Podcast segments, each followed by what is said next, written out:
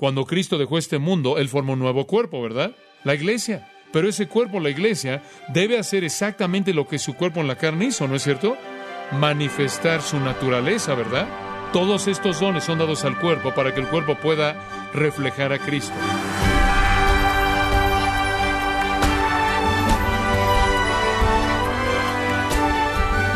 Queremos darle las gracias por acompañarnos a este su programa Gracias a vosotros con el pastor John MacArthur. Si un niño de un año de edad encuentra un billete de 20 dólares, probablemente se lo lleve a la boca, lo rompa o lo tire a la basura. Pero ¿cuál es la diferencia con los cristianos que no conocen la importancia de los dones espirituales? Yo le quiero invitar a averiguarlo hoy cuando John MacArthur continúa examinando cada don espiritual y cómo éste beneficia a la Iglesia, parte de la serie La dinámica del cuerpo, aquí en Gracia a vosotros. Ahora, el don de sabiduría. Y eso está en 1 Corintios 12:8. Porque a uno es dado por el Espíritu palabra de sabiduría. Sabiduría es un don espiritual. Ahora hay un hombre que yo conozco que tiene este don y es Pablo. 1 Corintios 2, ustedes saben, él seguía diciendo una y otra vez, él dijo, hablamos sabiduría, no la sabiduría de esta época, hablamos la sabiduría de Dios. Escuchen, ese hombre tenía sabiduría, tenía el don de sabiduría. Muy bien, y dice usted, ¿cuál es el don de sabiduría? Esa es la capacidad de entender profundamente los misterios de Dios. Es el tipo de entendimiento que ve lo que el ojo natural no puede ver, que oye lo que el oído natural no puede oír y lo que el corazón natural no puede imaginar. Es la capacidad de tomar una frase simple de las Escrituras, una verdad simple de Dios, y entrar a profundidad y extraer de ahí toda la verdad espiritual y el misterio que está ahí. Pablo tenía ese don. Y también el don de sabiduría es la capacidad de tomar eso y aplicarlo a la vida. ¿Se da cuenta? Eso es sabiduría.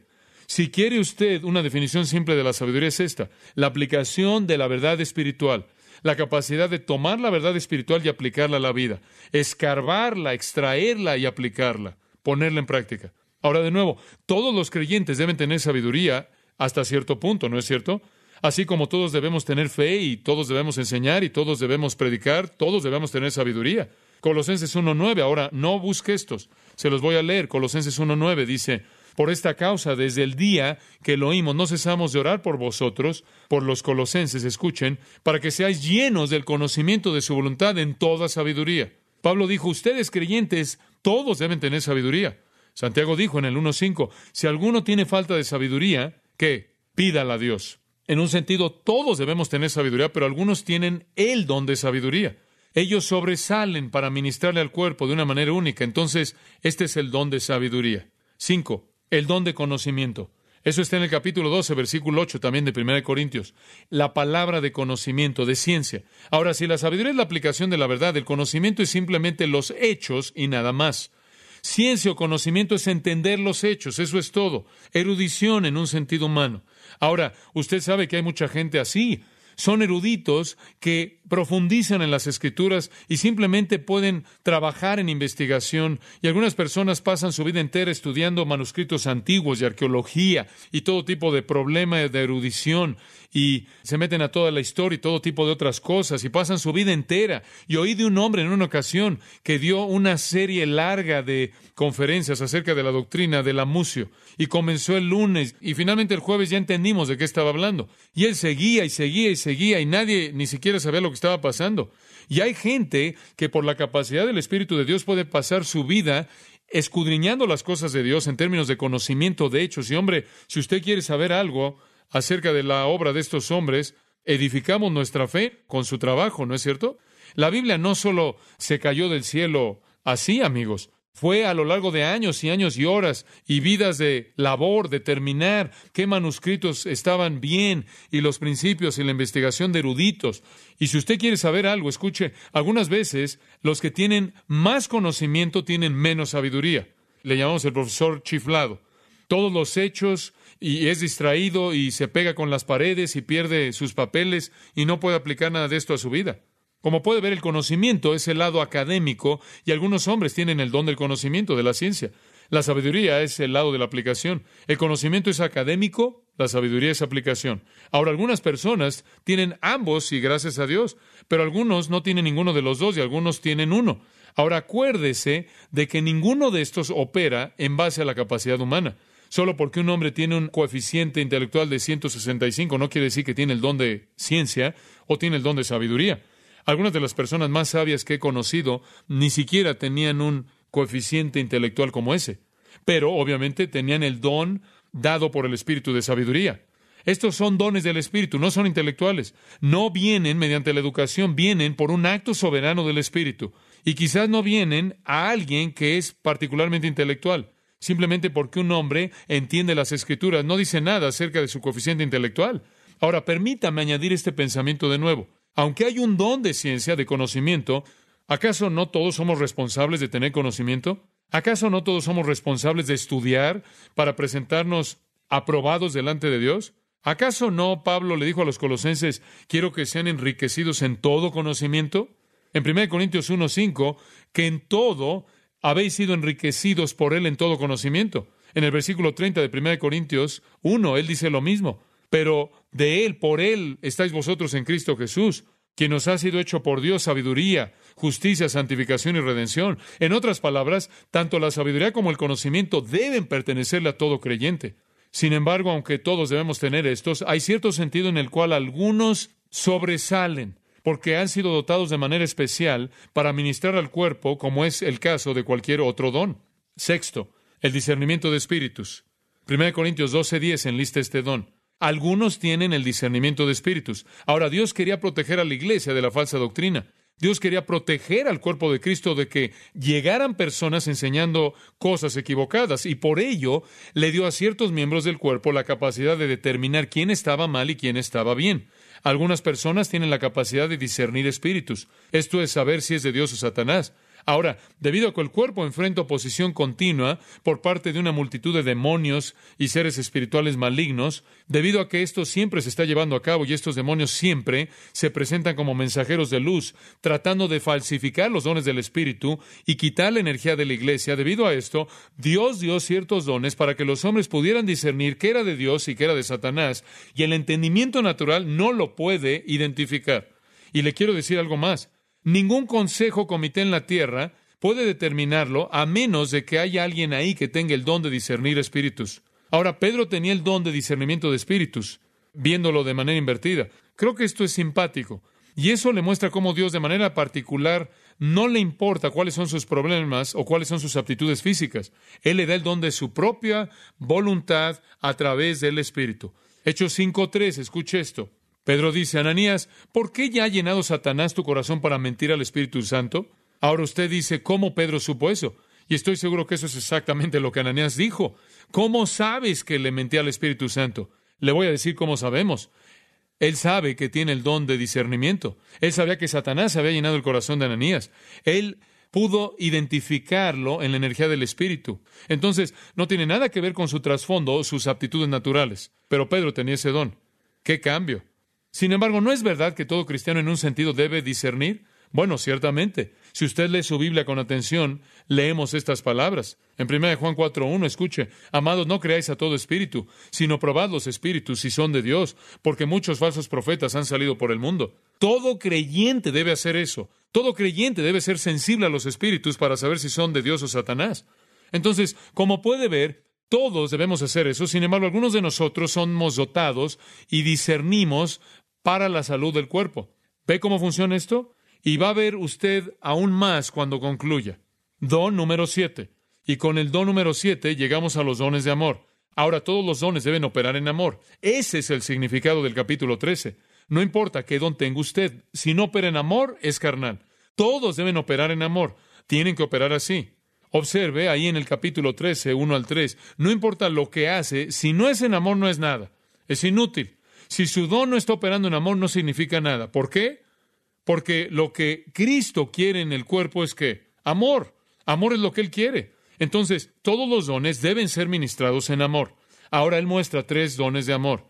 Ahora, aunque todos los dones deben ser ministrados en amor, y el amor es el fruto del Espíritu, y todos debemos amar, sin embargo, hay tres dones distintivos de amor que sobresalen para ministrarle al cuerpo. El primero es el don de mostrar misericordia. El don de mostrar misericordia, y esto lo vemos en Romanos 12:8.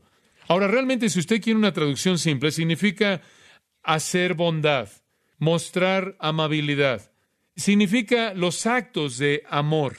Ahora, algunas personas no pueden predicar un sermón, realmente no pueden expresarse, pero pueden hacer pequeñas obras o actos de bondad amorosa. El don del Espíritu, que solo se manifiesta a sí mismo en amabilidad compasiva, no a nivel humano, sino que es el amor de Cristo manifestado por el Espíritu Santo a través del creyente al cuerpo. No es solo empatía, no es ejercido motivado por un deber, es un tipo de amor del Espíritu Santo y algunas personas simplemente tienen ese don de amor compasivo que hace que ellos muestren que lleven a cabo actos de amabilidad hacia la gente. ¿Sabe usted que parte del testimonio más grande en el mundo es dado sin una palabra hablada? ¿Sabe usted eso? Y el amor es expresado sin decir algo. Usted dice, bueno, entonces eso significa que si ciertas personas tienen el don de mostrar amor, el resto de nosotros no tenemos que mostrarlo. No, no. Obviamente todos debemos mostrarlo.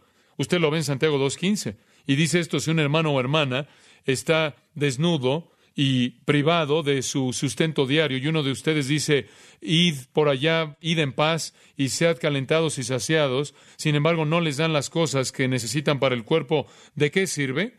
¿No es eso bueno? Oh, tú estás desnudo, no tienes nada que comer. Bueno, vete en paz y espero que encuentres algo.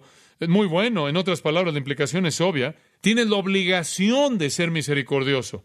Si tú le ofreces un vaso de agua fría en su nombre, es como si se lo hubieras hecho a él.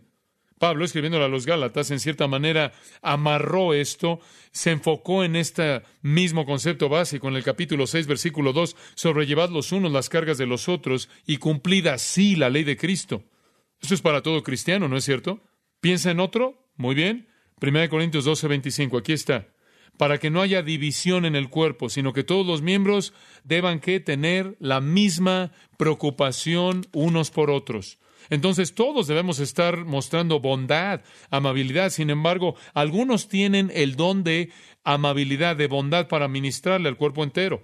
Dice usted, bueno, no entiendo todas las distinciones. Bueno, yo tampoco, pero el Espíritu de Dios sí, y Él sabe lo que está haciendo. Muy bien. El siguiente don de amor es la exhortación, número 8. Y eso está en Romanos 12, 8 también. Ahora, este don es muy importante y puede usted tener la impresión equivocada al leer la palabra exhortación. Permítame decirle lo que significa. Paracleto significa uno que viene al lado a ayudar. Y el paracalesos es la obra hecha por el que viene a ayudar. La exhortación no es ponerse en el púlpito y estarle pegando a la gente. No es ni siquiera un don público. El don de exhortación es la capacidad de venir al lado de alguien y confortarlos con amor. Eso es exhortación. El don de paracalesos es uno de los dones más maravillosos y preciados de todos los dones de gracia. Es la palabra de la cual obtenemos la palabra paracleto, la cual se refiere al Espíritu Santo, ¿no es cierto? Es el título del Espíritu Santo. Uno de los títulos, Jesús dijo, si yo me voy, Juan 14, les enviaré otro consolador, otro paracleto, uno que vendrá a su lado a ayudarles.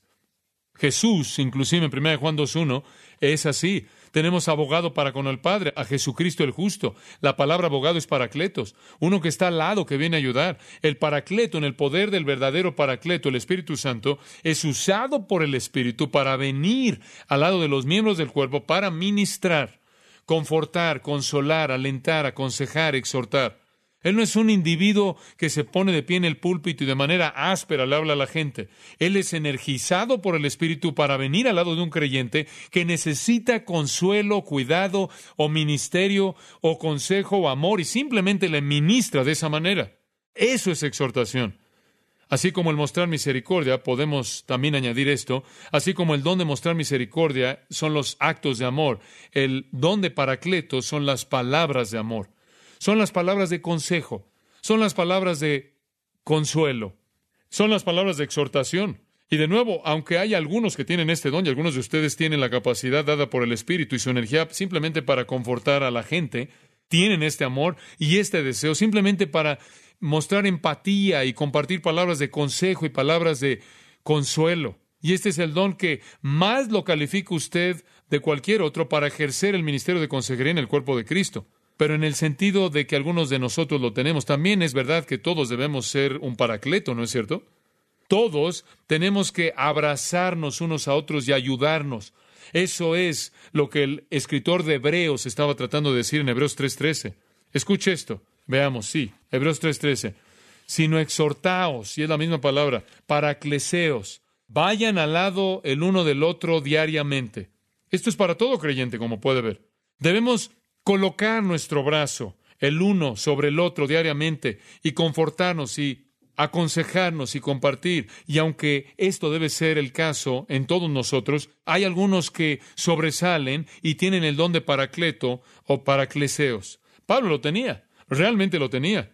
Él tenía todos estos dones. Pero claro, él era estratégico en la primera iglesia. Pero hombre, Pablo tenía esto porque usted lo ve en Primera Tesalonicenses. ¿Recuerda lo que le dijo a los tesalonicenses? Él dijo, yo no vine a ustedes así o así o así, éramos como una nodriza cuidando a sus hijos, éramos, y me encanta esto, fuimos gentiles entre ustedes. Pablo tuvo ese don simplemente para expresarse en consejo gentil. Después tiene el don número nueve, el don de dar. Ese es un don de amor, el don de dar. Ahora este es un don de amor, amigos míos, y este don tiene una referencia directa al ministerio material. Comida, ropa, dinero, casas, lo que sea que usted desee dar. Este es un don dado por el Espíritu. Está relacionado con una supervisión del Espíritu Santo de todo lo que usted posee. Y no se relaciona con cuánto tiene usted. ¿Sabe usted que algunas de las personas que tienen el don de dar son las personas más pobres que hay? Y estoy seguro de que hay algunas personas que tienen el don de dar, pero no lo ejercen. No. El don de dar no tiene nada que ver con su cartera. Solo tiene que ver con la soberanía del Espíritu de Dios quien le dio a usted el don de dar. Y esto quiere decir que usted viene para ayudar a aquellos que tienen necesidad. Ahora, me parece obvio que junto con la idea del don de dar, para algunas personas puede haber un ingreso adicional también para que puedan dar aún más. Eso también puede ser el caso. Pero el don de dar está ahí para proveer para las necesidades de otros que no pueden suplir sus propias necesidades. Usted sabe, si nuestra iglesia, la iglesia de Jesucristo, fuera una, debería ser que ni siquiera tuviéramos que estar ahí dependiendo de la seguridad social. Deberíamos estar cuidando de los nuestros. El Nuevo Testamento dice que debemos cuidar de las viudas y de los huérfanos y debemos suplir las necesidades unos de otros. No hay razón por la que nosotros tengamos que estar dependiendo de agencias gubernamentales fuera de que nos hemos olvidado a lo largo de los años, de tal manera nos hemos enredado que ya no podemos desenredarnos. Pero idealmente, y apuntando hacia esa meta, debemos estar supliendo las necesidades unos de otros, y si aquellos que tuvieran el don de dar se liberaran a sí mismos y ejercieran ese don en la energía del Espíritu, eso podría suceder. Y ahora quiero añadir de nuevo que todo cristiano debe dar, ¿no es cierto? Obviamente, 2 Corintios 9 dice eso. Permítame mostrarle simplemente ese versículo rápidamente. 2 Corintios 9, 7 y 8 y no deja que ninguno de nosotros perdamos el gozo de dar. Cada uno, cada uno, ¿lo oye? Cada uno dé como propuso en su corazón, no con tristeza ni por necesidad, porque Dios ama al dador alegre. Ese es el punto. Cada uno, todo hombre, todo creyente. Muy bien, diez. En el diez tenemos dos dones que son los mismos, gobierno o guiar. Gobierno es el término en 1 Corintios y guiar es el término en Romanos 12. Estos son los dones de administración pertenecen a aquellos que están en lugares de autoridad espiritual, aquellos que, por ejemplo, son pastores, maestros o evangelistas que ejercen este don en particular en el lugar de autoridad. Este sería un don que es necesario y el Espíritu Santo lo da. En 1 Tesalonicenses capítulo 5, versículo 12, os rogamos, hermanos, que reconozcáis a los que trabajan entre vosotros y os presiden en el Señor y os amonestan. Algunas personas simplemente están en el lugar de estar por encima de otros para cuidar de ellos, no para enseñorearse de ellos o para amartillarlos o sujetarlos, sino para enseñarles e instruirles. En el versículo 13, y que los tengáis en mucha estima y amor por causa de su obra. Entonces más vale que amen a su pastor. 1 Timoteo capítulo 5 nos da otro, versículo 17. Los ancianos que gobiernan bien sean tenidos por dignos de doble honor, mayormente los que trabajan en predicar y enseñar Después en Hebreos capítulo 13 usted tiene lo mismo desde otro ángulo. Versículo 7. Acordaos de los que os hablaron la palabra del Señor que están sobre vosotros, considerad cuál haya sido el resultado de su conducta e imitad su fe. Versículo 17. Obedeced a los que están sobre vosotros y someteos a ellos, porque ellos cuidan de vuestras almas como los que han de dar cuenta. Como puede ver, ese es el gancho. Podemos tener el honor por la gracia de Dios, pero también somos responsables ante Dios por el tipo de liderazgo y ellos van a rendir cuentas para que lo hagan con gozo y no con tristeza, porque esto no os es provechoso. Versículo 24. Saludad a todos los que están sobre vosotros y a todos los santos. Nunca salgan de la puerta sin estrecharle la mano al pastor.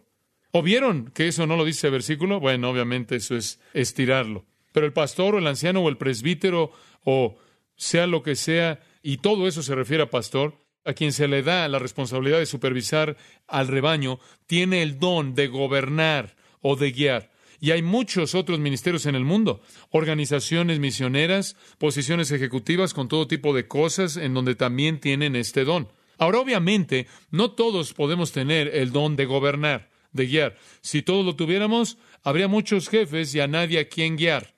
Entonces, no todos podemos tener eso. Pero en el mismo sentido, ¿acaso la Biblia no enseña que todo creyente debe gobernar su propia casa, gobernar su propio espíritu y sujetar su propio cuerpo?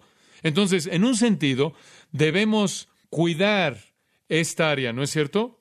Todos. Muy bien. El onceavo, ministerio de ayuda, o ministerio o servicio. Ahora, ambos, estos dos se refieren a servicio. Estos son dones de asistencia. Y los primeros diáconos tuvieron este don. La palabra diácono viene de diaconía. Diaconía significa servicio. Eso es todo lo que significa. Significa literalmente siervos. Diáconos significan siervos. Ellos tenían el don de ministerio o de ayudas, de servicio. Eran ayudantes, trabajadores, gente que labora tras bambalinas. Quizás usted no tiene el don de enseñanza. Quizás usted trabaja en alguna capacidad por aquí o por allá y descubre que el Espíritu de Dios está capacitándolo y hace que cosas maravillosas sucedan y el amor está ahí, la unidad está ahí, es la energía del Espíritu operando a través del don de ayuda o el don de ministerio. Ahora, también quisiera añadir que este don, como el resto, es común en todos los cristianos, pero en un sentido menor. Todos debemos servir, ¿no es cierto? Ninguno de nosotros puede decir, bueno, yo no tengo el don de servicio. Como consecuencia, yo no tengo que servir en nada. Bueno, todos nos servimos unos a otros. En Gálatas capítulo 5, versículo 13 dice, hermanos, porque a libertad habéis sido llamados, solo que no uséis la libertad para ocasión de la carne, escuche esto, sino para serviros unos a otros en amor. Todos somos llamados a servir, pero algunos han sido dotados de manera específica por gracia para el servicio del cuerpo. Ahora, esos son los dones permanentes de edificación, once. Ahora, quiero que vea la clave de todo lo que he dicho. Ahora, escuche esto. Cristo en la carne fue todo eso. Ahora, aquí está la clave. Cuando Cristo dejó este mundo, Él formó un nuevo cuerpo, ¿verdad? ¿Y cuál es ese cuerpo? La iglesia. Pero ese cuerpo, la iglesia, debe hacer exactamente lo que su cuerpo en la carne hizo, ¿no es cierto? Manifestar su naturaleza, ¿verdad? Entonces, de manera natural, si todas esas cosas fueron parte de su cuerpo carnal, todas ellas también van a ser parte de su cuerpo espiritual, la iglesia. ¿Cuáles son esos dones? Amigos míos, son la reproducción de los atributos de Cristo en su cuerpo, la iglesia. Eso es lo que son. Todas estas ahora están en el nuevo cuerpo de Cristo, la iglesia. Son dones de gracia dados a la iglesia por el Espíritu Santo para que la iglesia pueda ser la vida continua de Cristo. Todos estos dones son dados al cuerpo para que el cuerpo pueda reflejar a Cristo. Ahora voy a dar un paso más hacia adelante. Voy a aplicarlo a usted. ¿Acaso no dije también que todo don a lo largo de este estudio, en un sentido menor que el don espiritual, cada uno de estos principios deben ser comunes a todo cristiano? ¿No dije eso? Cada uno de nosotros cristianos debe tener cada uno de estos a un grado menor que el don. Dice usted, ¿por qué? Debido a esto, amigos míos, ¿sabe para qué usted ha sido llamado como cristiano? Fue llamado a ser como quién? Jesucristo. Entonces, de manera natural, todo lo que lo caracterizó a Él también debe ser verdad en usted. Y si su testimonio va a ser totalmente eficaz, el mundo va a tener que ver en usted el reflejo mismo de Jesucristo. Ahora, ¿ve usted lo que podríamos hacer en este mundo si esto sucediera? Si usted y yo fuéramos ejemplos vivos de Cristo y si como cuerpo total reflejáramos la naturaleza total de Jesucristo, ¿puede imaginarse lo abrumador y contundente que será nuestro testimonio? Sería un testimonio doble del testimonio de todo miembro individual y el testimonio del cuerpo en total, ¿verdad? Usted ni siquiera debe vivir su vida. Pablo dijo, con Cristo estoy juntamente crucificado. Pero no vivo yo, sino que, sino Cristo vivo en mí. Debemos reflejar a Cristo como miembros individuales. Debemos reflejar a Cristo en el ejercicio de los dones al siguiente nivel, hacia arriba, para que podamos ser como Él. Y como Pablo dijo, Él nos ha llamado para ser conformados a la imagen de su? Hijo. ¿Ve usted realmente lo importante que es que conozcamos cuál es nuestro don espiritual y lo operemos? Para que nuestro testimonio como cuerpo sea eficaz y para que cada uno de nosotros a un grado menor que el don ejerza todos estos atributos para que podamos ser como Cristo?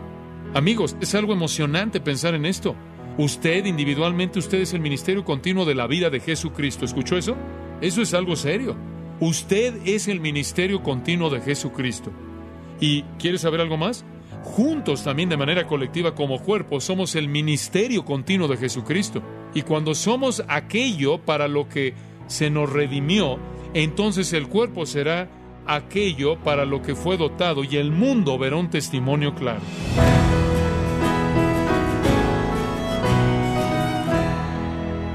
Don MacArthur nos ha enseñado que cuando ejercemos los dones en la iglesia, imitamos a Cristo en su persona y atributos. Esto es parte de la apasionante serie La dinámica del cuerpo, aquí en Gracia a vosotros. Estimado oyente, le invitamos a leer el libro El plan del Señor para la Iglesia, escrito por John MacArthur. Esta es una guía para la Iglesia con lecciones claves y eficaces sobre liderazgo. Lo puede obtener en gracia.org o en su librería cristiana más cercana. Y también le comento que puede descargar todos los sermones de esta serie La dinámica del cuerpo, así como todos aquellos que he escuchado en días, semanas o meses anteriores, animándole también a leer artículos relevantes en nuestra sección de blogs en gracia.org. Si tiene alguna pregunta o desea conocer más de nuestro ministerio, como son todos los libros del pastor John MacArthur en español, o los sermones en CD que también usted puede adquirir, escríbanos y por favor mencione la estación de radio por medio de la cual usted nos escucha en gracia a vosotros. Es importante conocer no solo el país y ciudad de donde usted nos escucha, sino también la radio. Para quienes contactan nuestro ministerio por primera vez, pueden solicitar una copia del mensaje de promoción sin costo alguno, un mensaje por oyente únicamente. Si usted vive en los Estados Unidos o Puerto Rico, escríbanos a Gracia Vosotros, P.O. Box 4000, Panorama City, California 91412. O puede escribirnos a través del siguiente correo electrónico radio arroba y en nuestra oración que Dios haya obrado en su vida y hablado a su corazón, desafiándole y ministrándole por medio de la enseñanza de su palabra. Y tenga presente que sus oraciones son vitales y que puede ofrendar a gracia a vosotros yendo a nuestra página en gracia.org.